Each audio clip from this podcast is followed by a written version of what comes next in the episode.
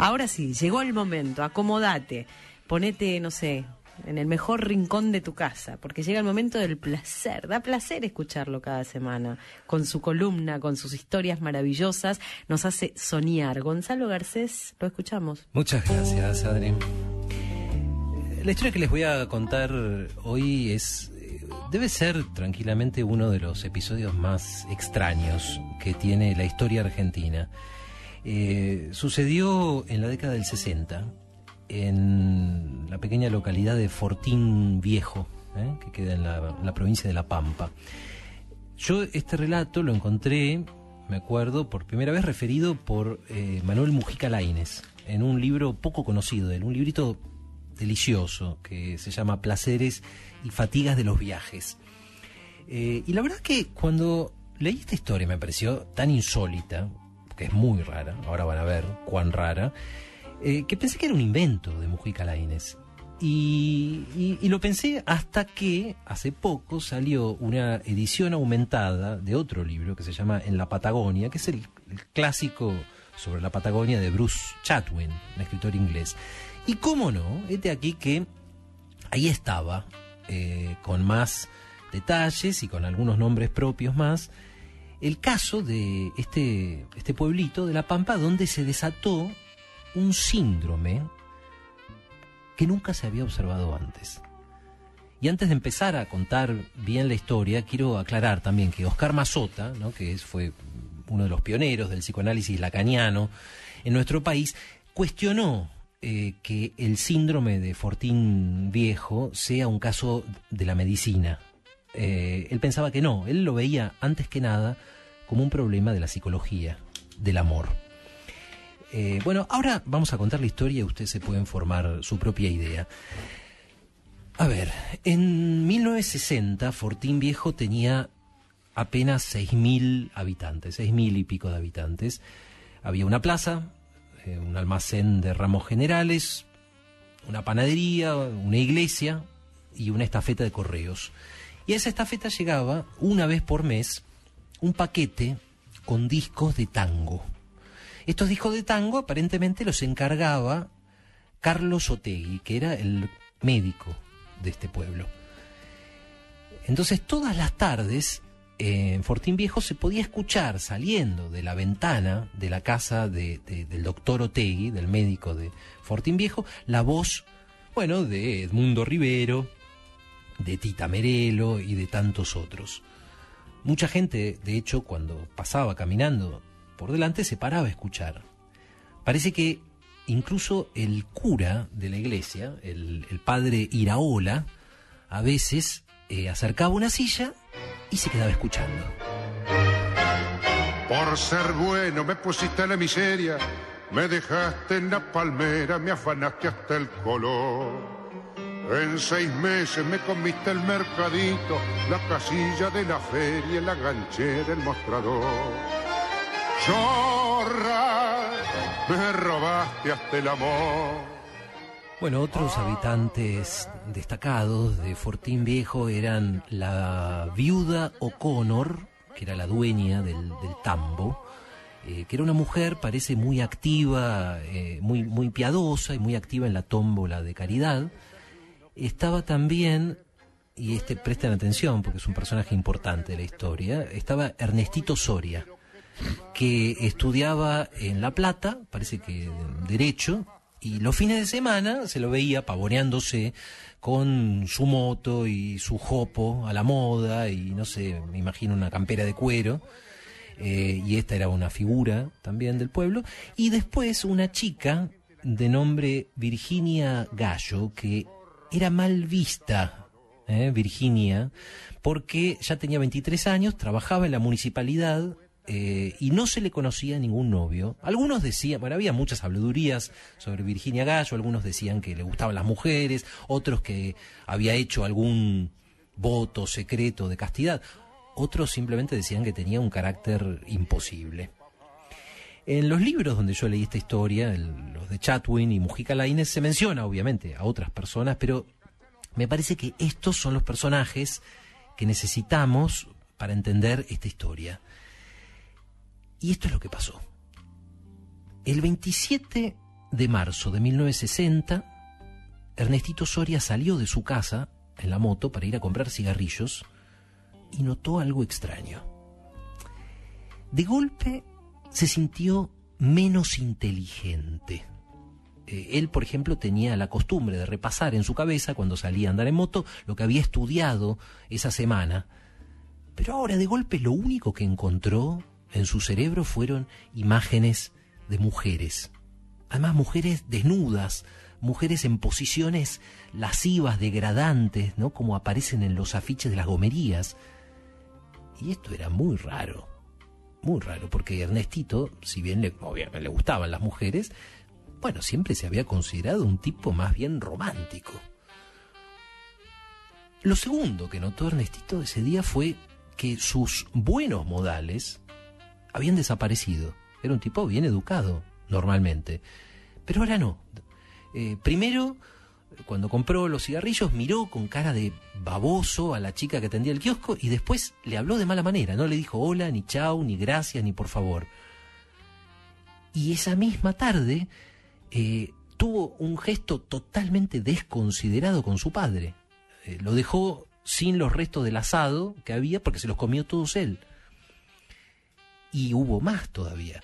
Ernestito le tiró el humo de su moto en la cara a una pareja de jubilados que iba a cruzar la calle. Él, que siempre era educado, respetuoso. Más extraño todavía, Ernestito fue cruel con un perro.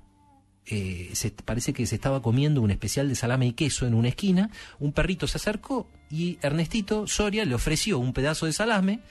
Bueno, el perrito, por supuesto, se relamió, movió la cola, y cuando parecía que se lo iba a dar, Ernestito le dijo oso, y se lo comió él. se dice de mí?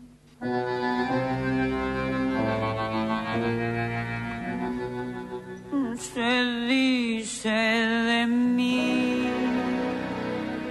se dice que soy fiera, que camino a lo malevo, que soy chueca y que me muevo con un aire compadrón, que parezco leguizamo. Mi nariz es puntiaguda, la figura no me ayuda y mi boca es un buzón. Si charlo con Luis... bueno, el tercer día, eh, Ernestito Soria se empezó a asustar en serio, porque los síntomas no se le iban. Era como si no fuera él. Y pensó, bueno, no sé, tendría, eh, no sé, un tumor cerebral, algo me está pasando. Fue eh, a la casa del médico. ¿A dónde iba a ir? A la casa del doctor Otegui. Entonces el médico lo revisó, le hizo las preguntas de rigor, pero de golpe otra vez pasó algo rarísimo, ¿eh? algo insólito. Porque este doctor Otegui era un tipo muy conocido en el pueblo por su generosidad. Pero, pero, antes que terminara la consulta, le preguntó a Ernestito si traía plata para pagarle. Pregunta rara, porque nunca la hacía. Entonces, bueno, no, le dijo eh, Ernestito, pero no, no, no se preocupe, le pago mañana. Y el doctor Otegui le dijo, no, no, tiene que ser ahora. Y además son cuatro mil pesos. Cuatro mil pesos en 1960 era muchísima plata. Por lo menos era una suma extraordinaria para una consulta médica. Entonces, muy raro. ¿Qué le estaba pasando a Otegui también? Eh, Ernestito le dijo que era una barbaridad lo que le estaba diciendo. Le dijo, esto es un escándalo. La gente cuando se entere no va a venir más a la consulta. Y entonces el doctor Otegui se tiró al piso y le suplicó de rodillas, temblando, que no diga nada. Bueno, yo creo que ustedes, si están escuchando esto, ya pueden haber sospechado que esto también era inusual y que el doctor Otegui era un tipo normal. Eh, tal vez bueno, no sería especialmente valiente, pero un tipo que jamás hubiera hecho una cosa tan abyecta. Y parece, parece que fue en ese momento cuando los dos, Ernestito y el doctor Otegui, se dieron cuenta de que algo estaba pasando en el pueblo. Entonces salieron hacer un poco una encuesta en el a, averiguar si había otros habitantes de Fortín Viejo que estaban presentando también algún síntoma anormal. Y lo que descubrieron fue devastador. Devastador. Todos en el pueblo habían cambiado. Eh, el que antes cada tanto tenía alguna duda sobre algo, ahora era un manojo de dudas, era un, un despojo de hombre incapaz de tomar una decisión. Eh, el, que antes cada tanto decía una mentira, bueno, ahora era un mentiroso inveterado, era incapaz de decir una sola verdad. Eh, y había problemas también más, más íntimos, ¿no? Por ejemplo, varios hombres que, como les pasa a todos los hombres, alguna vez estaban demasiado cansados o nerviosos para hacer el amor, ahora de repente se habían vuelto impotentes crónicos.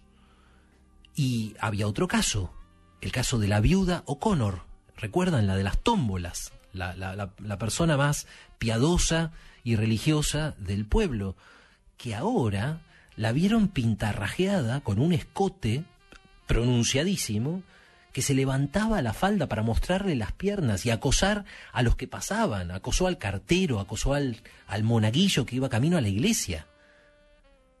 Hasta el, bueno, hasta el mismo padre Iraola, que normalmente era un hombre muy limpio, eh, bueno, lo descubrieron con mal aliento.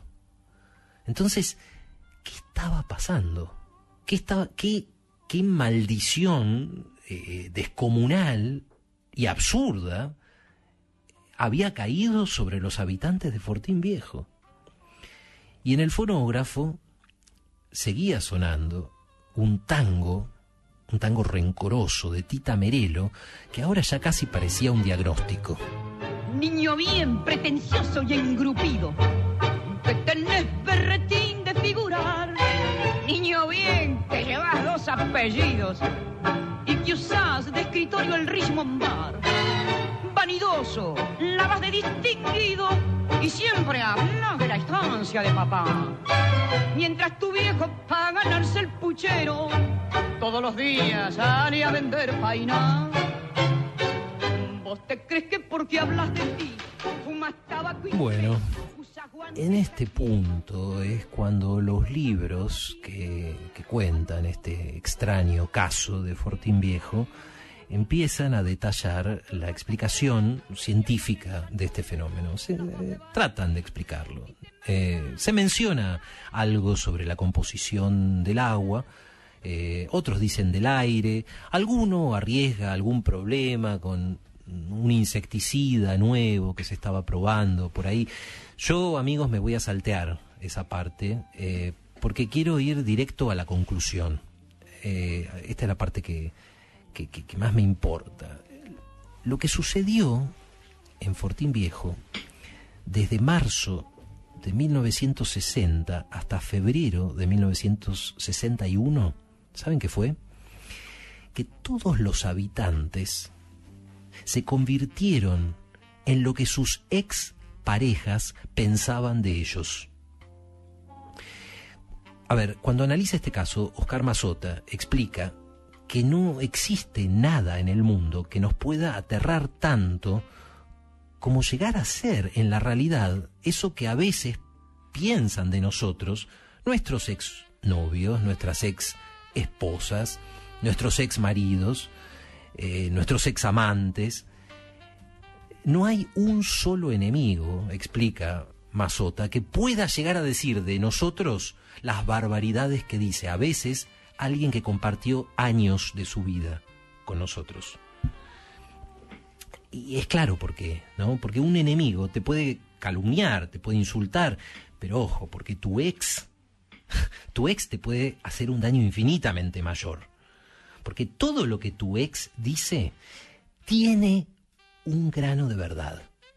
Y porque, bueno, ya sea por despecho o por dolor, o a veces para sacarse de encima, ¿eh? para librarse del amor que todavía le queda por vos, bueno, tiene muy buenos motivos para borrar eh, tus buenas cualidades y para exagerar las peores. Y esto, esos sentimientos, de hecho, eh, son la inspiración de un montón de tangos famosos. Un montón de tangos que se alimentan justamente del despecho y del desamor. ¿eh?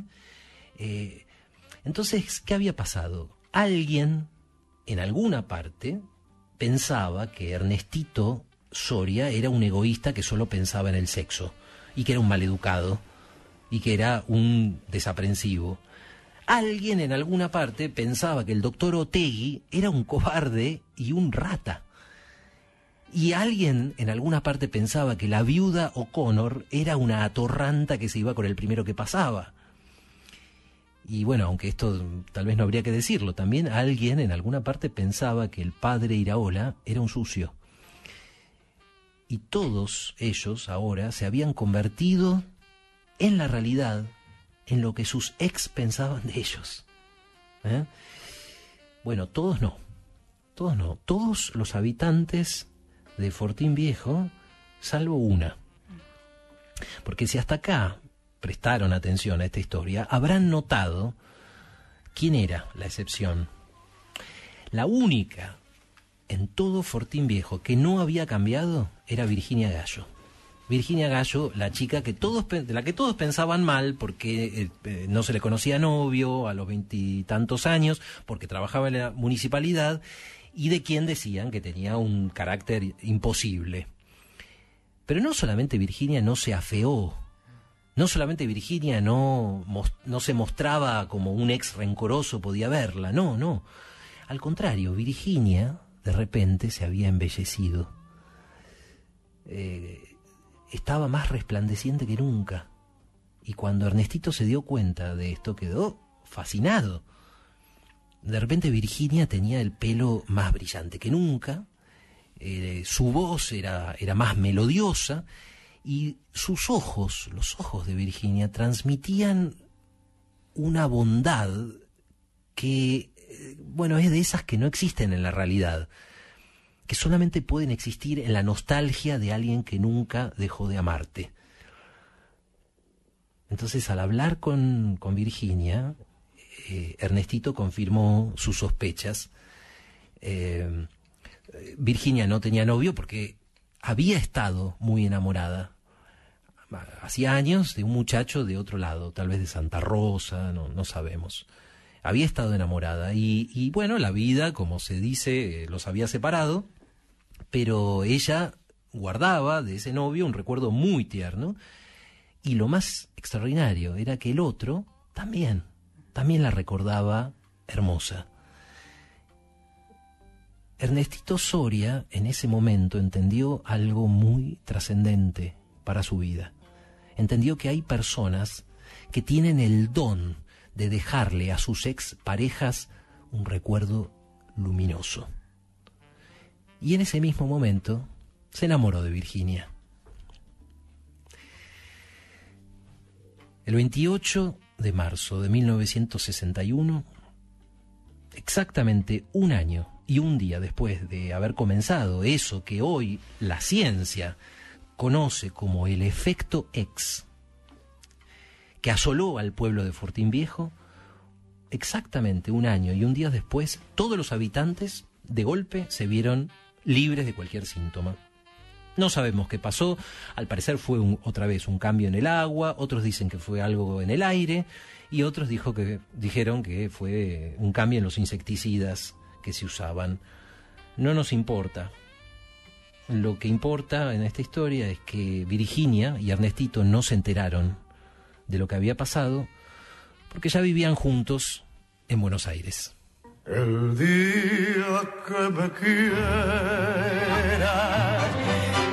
la rosa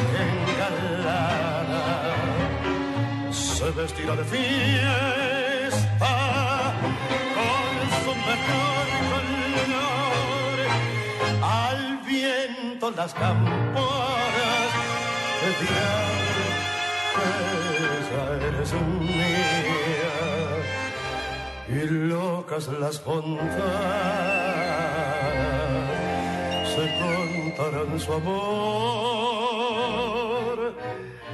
La noche que me quieras desde el azul del cielo, las estrellas celosas nos mirarán pasar y un rayo misterioso hará nido en tu cuero luciérnagas curiosas verán que eres mi consuelo.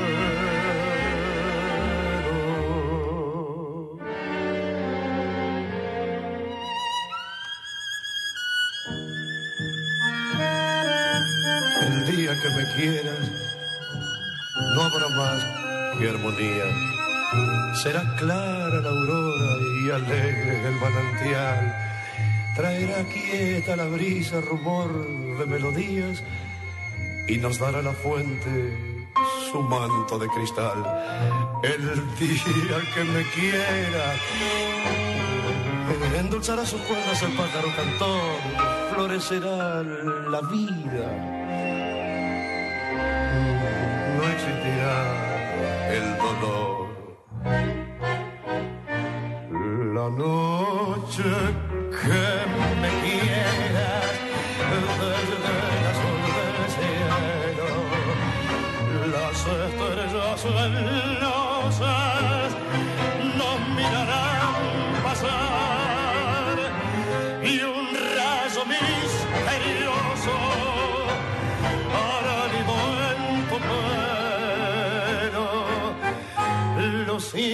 Luciérnagas curiosas que verán que